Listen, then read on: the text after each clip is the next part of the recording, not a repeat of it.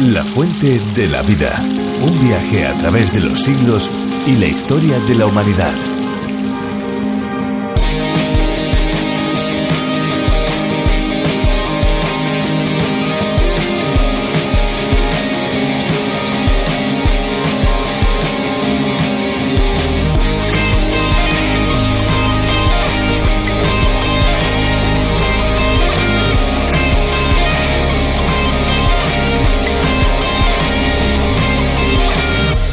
Los huracanes son perturbaciones meteorológicas que se caracterizan por hacer que el viento se mueva a gran velocidad y con muchísima fuerza. Su formación se da por la diferencia de temperatura del agua de los mares y océanos y el aire atmosférico. Es en el hemisferio norte donde más huracanes se forman. También son llamados ciclones tropicales.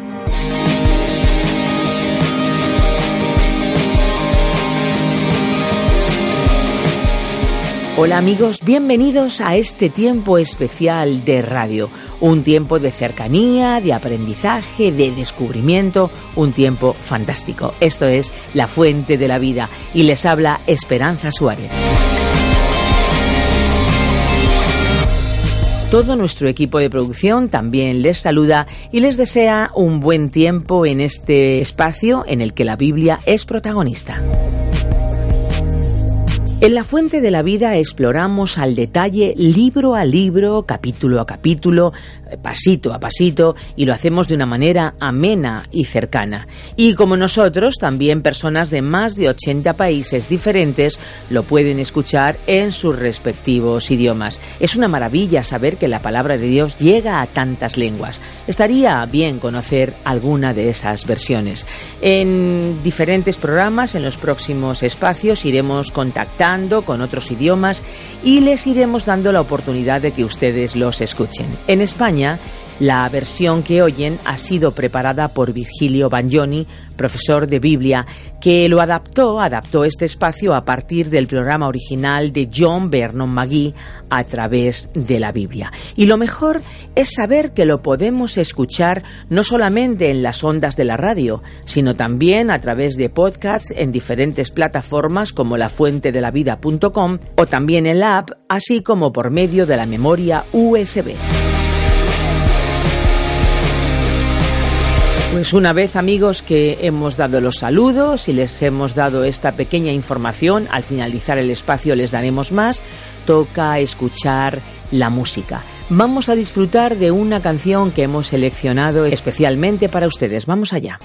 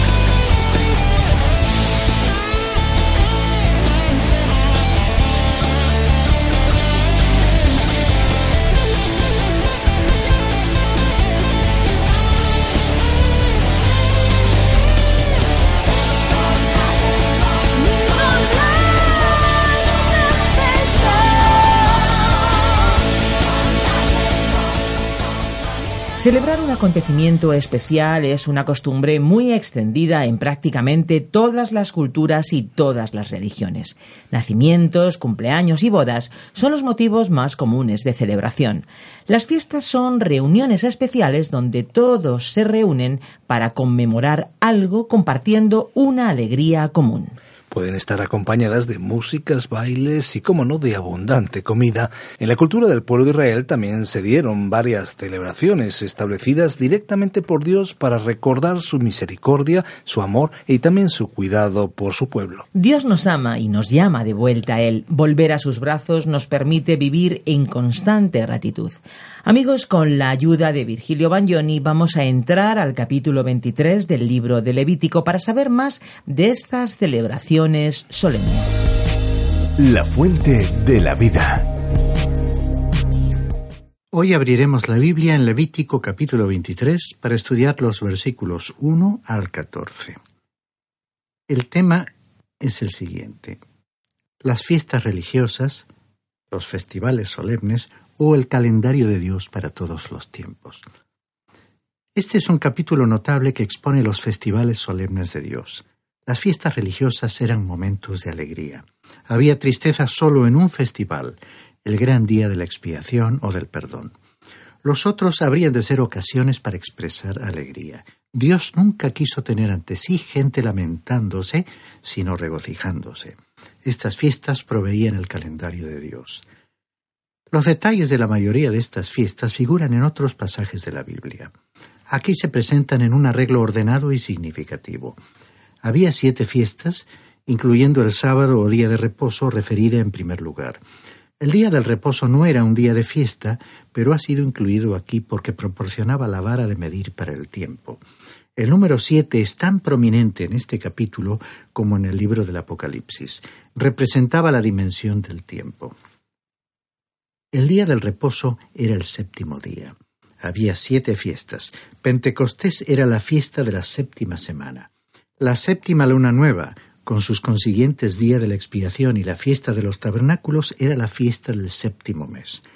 En el capítulo 25 tendremos ocasión de considerar el año sabático y el año del jubileo, dispuestos en base al número siete había siete días de panes sin levadura y siete días para habitar en tiendas en la fiesta de los tabernáculos. Estos días de santa convocatoria tenían un propósito doble, un propósito práctico y un propósito profético. En el plano práctico tenían un propósito social y comercial. Reunían a las doce tribus para la adoración y el compañerismo. Se requería a todos los hombres que acudiesen a Jerusalén en tres ocasiones, en las fiestas de la Pascua, Pentecostés y Tabernáculos, según Deuteronomio capítulo 16, versículo 16. Estas ocasiones revelaban una tendencia de unir a la nación y a las tribus. La gente vendría de todas las zonas del reino e intercambiaría ideas y mercancías. El fracaso en seguir estas instrucciones fue uno de los factores que contribuyeron a dividir a la nación en el reino del norte y el reino del sur. La mayoría de estas fiestas estaban adaptadas a la vida agrícola de la tierra, especialmente a la cosecha. Este era especialmente el caso de las fiestas de las primicias, Pentecostés y tabernáculos. Así fue que la adoración al Señor se expresó en el campo de granos, los viñedos y en el huerto de las higueras. La alabanza a Dios estaba unida al trabajo de la gente. El sudor de su frente se convirtió en algo sagrado. El propósito principal de estas fiestas era presentar una figura profética del tiempo futuro. Cada una de estas fiestas encontraría su cumplimiento en el tiempo o en el final de los tiempos. La mayoría ya se han cumplido. Destacaremos este detalle al avanzar en nuestro estudio. No tenemos ya que guardar fiestas ni periodos festivos. Cristo los ha cumplido. El apóstol Pablo dijo en Colosenses capítulo 2 versículos 16 y 17 que nadie os critique por lo que coméis o bebéis, o por cuestiones tales como los días de fiesta, las lunas nuevas y los sábados. Todo esto no es sino la sombra de lo que ha de venir, pero la realidad misma es Cristo.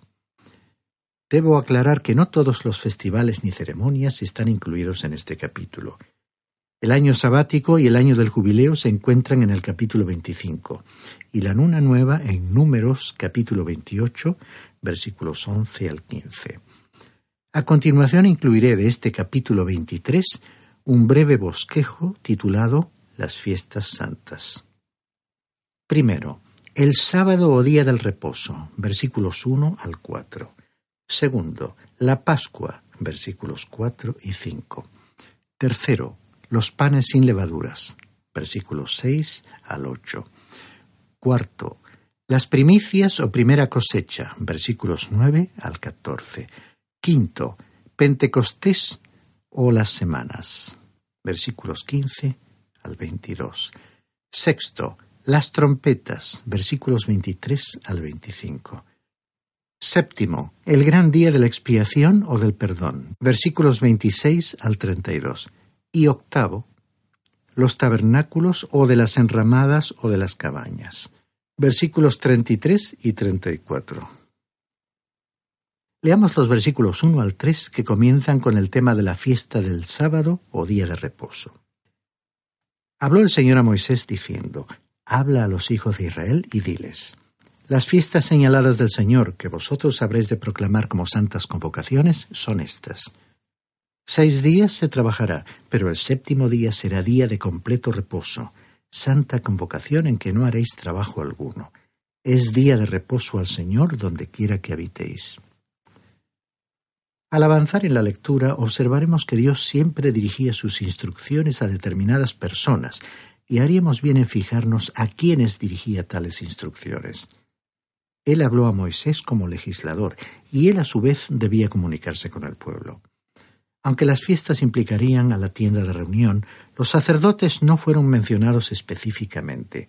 La gente tenía que reunirse para celebrarlas, y los festivales encajarían en el calendario anual de Israel. Cada fiesta religiosa tenía un énfasis particular y peculiar. Los procedimientos completos y proféticos de Dios para con el mundo a lo largo del tiempo se presentan en esta sección. Cada fiesta era típica y simbólica de algún evento importante en el programa de Dios para el mundo. Veamos su desarrollo en la lista de fiestas. La Pascua, la crucifixión y la muerte de Cristo. El pan sin levadura, la comunión y compañerismo que tenemos con Cristo a causa de su muerte.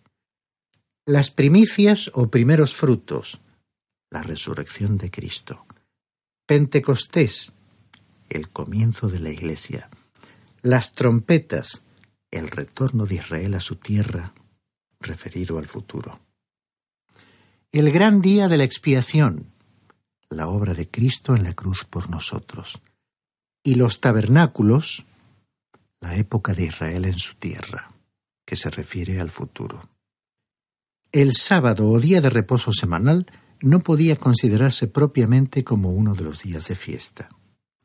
Era anterior al sistema legal de Moisés y se remontaba a la creación original.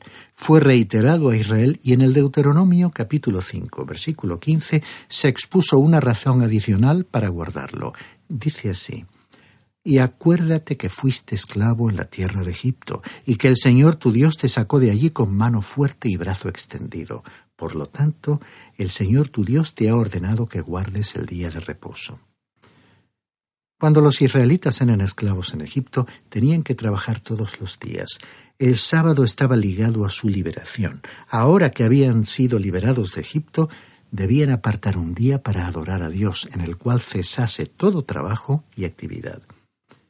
Cuando la Iglesia primitiva apartó un día de la semana para reunirse, eligió el domingo, el primer día de la semana, porque fue el día en que nuestro Señor resucitó de los muertos. Ese fue el día en que nosotros recibimos una liberación total. Dice la carta a los Romanos capítulo 4, versículo 25, hablando de Jesús, el cual fue entregado por causa de nuestras transgresiones y resucitado por causa de nuestra justificación. El sábado o día del reposo pertenecía a la vieja creación y nosotros pertenecemos a la nueva creación. Dice también San Pablo en 2 Corintios capítulo 5, versículo 17, Si alguno está en Cristo, nueva criatura es. El sábado era para los israelitas un patrón de tiempo. Hablaba de un cese de toda labor y actividad y miraba al futuro, hacia una nueva semana en la que existiría una nueva creación. Y era también profético en el sentido en que esperaba ansiosamente la redención. El ser humano había perdido el reposo en la primera creación, pero ahora el reposo sería suyo a través de la redención. Dice la carta a los Hebreos capítulo 4 versículos 9 al 11. Queda por tanto un reposo sagrado para el pueblo de Dios, pues el que ha entrado a su reposo, él mismo ha reposado de sus obras como Dios reposó de las suyas. Por tanto, esforcémonos por entrar en ese reposo, no sea que alguno caiga siguiendo el mismo ejemplo de aquellos que no creyeron. Así que nuestro reposo proviene de la redención y únicamente de la redención. Aquí dice que hay un reposo para el pueblo de Dios. ¿Y cuál es? Que nuestros pecados han sido perdonados. Recordemos las palabras de Jesús en el Evangelio de Mateo capítulo 11, versículo 28. Venid a mí todos los que estáis cansados y cargados, y yo os haré descansar.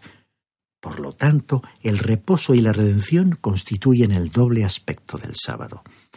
El día del reposo no era pues un día de fiesta, concordaba con la semana y no con el año. Más que una fiesta, era un tiempo apartado y reservado. Leamos ahora los versículos cuatro y cinco sobre el tema de la Pascua. Estas son las fiestas señaladas por el Señor, santas convocaciones que vosotros proclamaréis en sus fechas señaladas. En el mes primero, el día catorce del mes al anochecer, es la Pascua del Señor. La descripción de la fiesta fue presentada en Éxodo capítulo 12, pero en nuestro pasaje de hoy figura colocada en el calendario de Dios. Este versículo expone claramente que las fiestas se iniciaban realmente con la Pascua y no con el sábado. En Éxodo capítulo 12, versículo 2, Dios dijo, Este mes será para vosotros el principio de los meses, será el primer mes del año para vosotros. Esta fiesta sagrada representaba la muerte de Cristo como sacrificio y el valor de su sangre.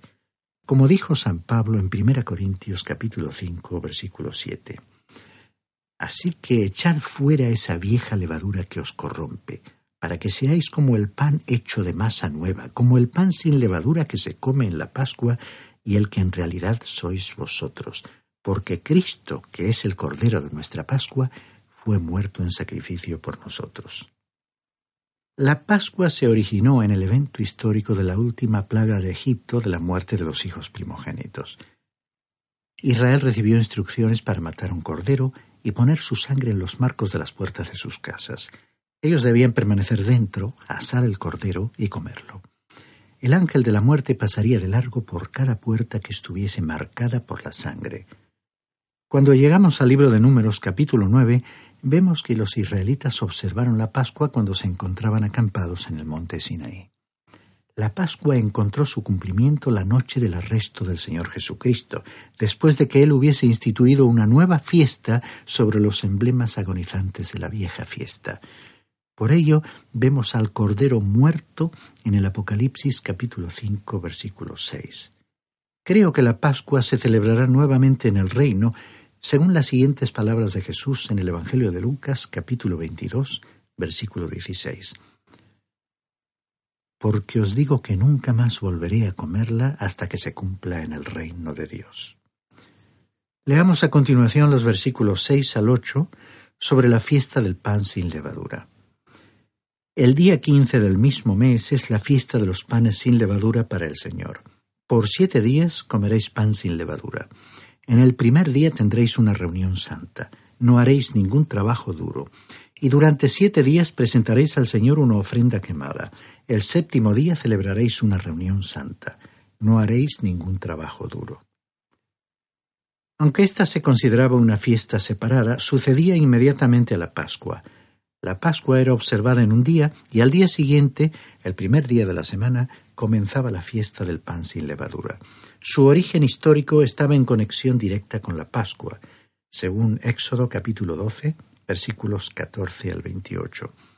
El pan sin levadura debía comerse durante siete días, comenzando al día siguiente de la Pascua. En los Evangelios de Mateo y Marcos, la Pascua y el pan sin levadura se consideraban una sola fiesta. La levadura aquí, como en los demás pasajes en que se la cita, es el símbolo del mal. El pan sin levadura nos habla de la comunión y compañerismo con Cristo, basado en su redención, mantenido por la vida pura y santa del creyente, según 1 Corintios capítulo 5 versículos 7 y 8. No debían realizarse trabajos duros. En aquellos días los participantes de la fiesta tenían que descansar de sus ocupaciones diarias. Se presentaban ofrendas quemadas, que se referían a holocaustos, ofrendas de cereal y ofrendas por el pecado. El primero y el séptimo días de la semana del pan sin levadura eran los días especiales en que se convocaba una reunión santa. Mientras la Pascua nos hablaba de la muerte de Cristo por nuestros pecados, el pan sin levadura nos recuerda que tenemos que mantener nuestra comunión con Él, en base al hecho de que murió por nosotros y como creyentes vivimos por la fe en pureza y permanecemos limpios confesando nuestros pecados mientras continuamos nuestra vida cristiana. Hablando de esa limpieza, en Juan capítulo 13 versículo 8, el Señor les dijo a los suyos y a uno en particular, Si no te lavo, no tienes parte conmigo. Esto significa que el valor de la sangre de Cristo continúa para el creyente después de que éste ha sido salvado. Dice el apóstol Juan en su primera carta, capítulo 1, versículo 7, Mas si andamos en la luz, como Él está en la luz, tenemos comunión los unos con los otros y la sangre de Jesús, su Hijo, nos limpia de todo pecado. La sangre de Jesucristo continúa manteniéndonos limpios, puros. Este era el significado de la fiesta del pan sin levadura. Leamos ahora los versículos 9 al 11 que hablan sobre la fiesta de las primicias o primera cosecha. Entonces habló el Señor a Moisés diciendo, Habla a los hijos de Israel y diles, cuando entréis en la tierra que yo os daré y seguéis su trigo, entonces traeréis al sacerdote una gavilla de las primicias de vuestra cosecha. Y él mecerá la gavilla delante del Señor, a fin de que seáis aceptados. El día siguiente al día de reposo la mecerá. Esta fiesta no podría celebrarse hasta que los israelitas salieran del desierto y entrasen en la tierra prometida. Cuando sembrasen el grano en la tierra, debían estar atentos a la aparición de las primeras espigas de cebada. Cuando hubiesen los primeros tallos, debían recogerlos formando una gavilla o manojo. Entonces las gavillas serían traídas a la tienda de reunión y el sacerdote las ofrecería al Señor. No se nos dice nada sobre el día exacto en que tenía lugar esta presentación. Puede haber sido en el primer día de los panes sin levadura o en el último día de esa fiesta. Lo importante es observar que la gavilla era ofrecida el primer día de la semana esto es muy significativo porque Cristo fue calificado como las primicias. En 1 Corintios capítulo 15, versículo 20. Dice así: Cristo ha resucitado de entre los muertos, primicias de los que durmieron. Y en el mismo capítulo 15, en el versículo 23, hablando del orden de la resurrección, dice: Pero cada uno en su debido orden. Cristo, las primicias, luego los que son de Cristo en su venida.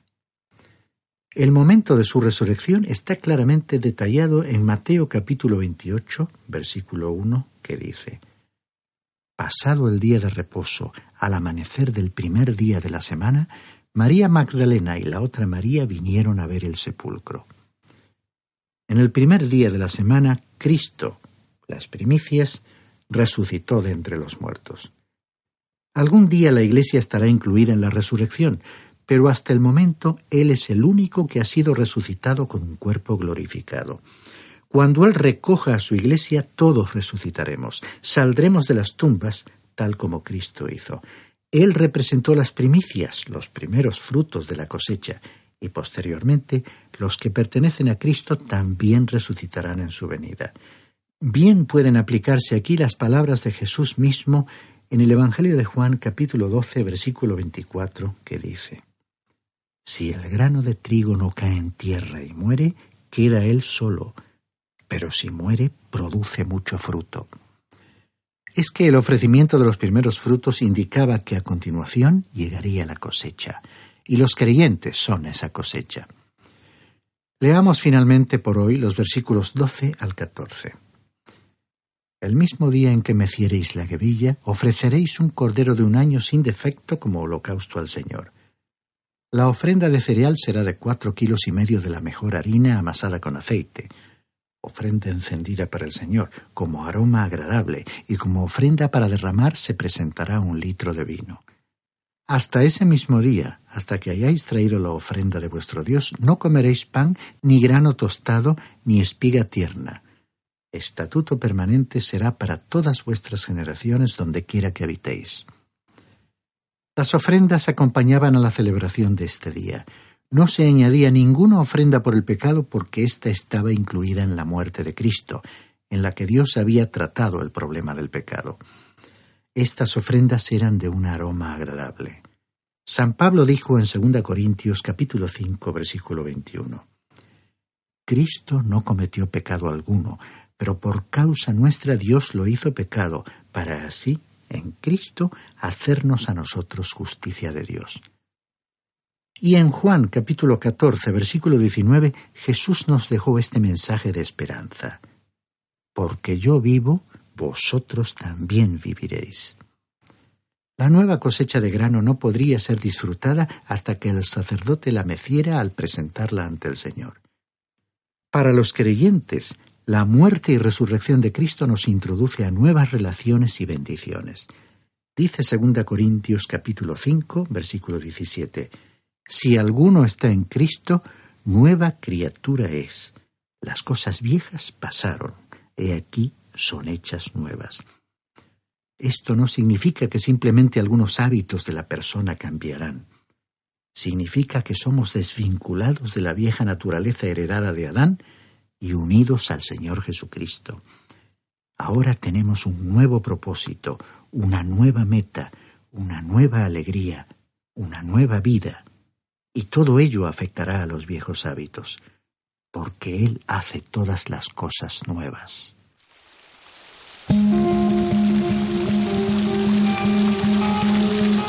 Llegamos al final del programa y lo que toca es despedirse. Eso sí, no sin antes recordar algunos datos muy importantes para aquellos que quieran más información.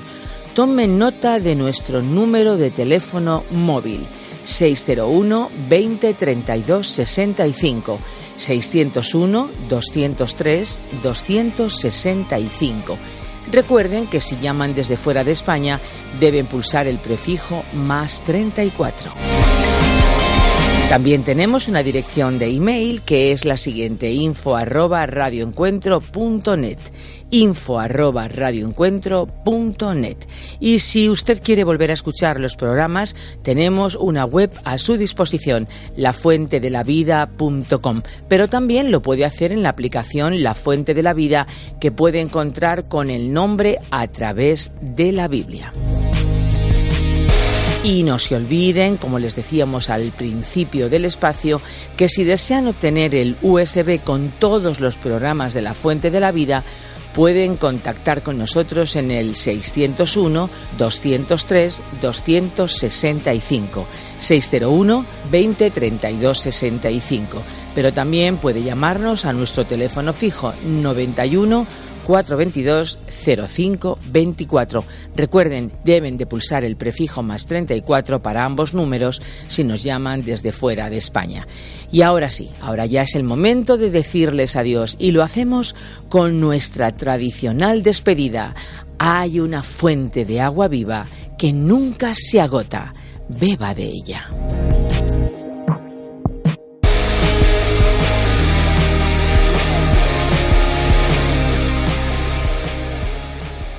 Este ha sido un programa de Radio Transmundial producido por Radio Encuentro, Radio Cadena de Vida.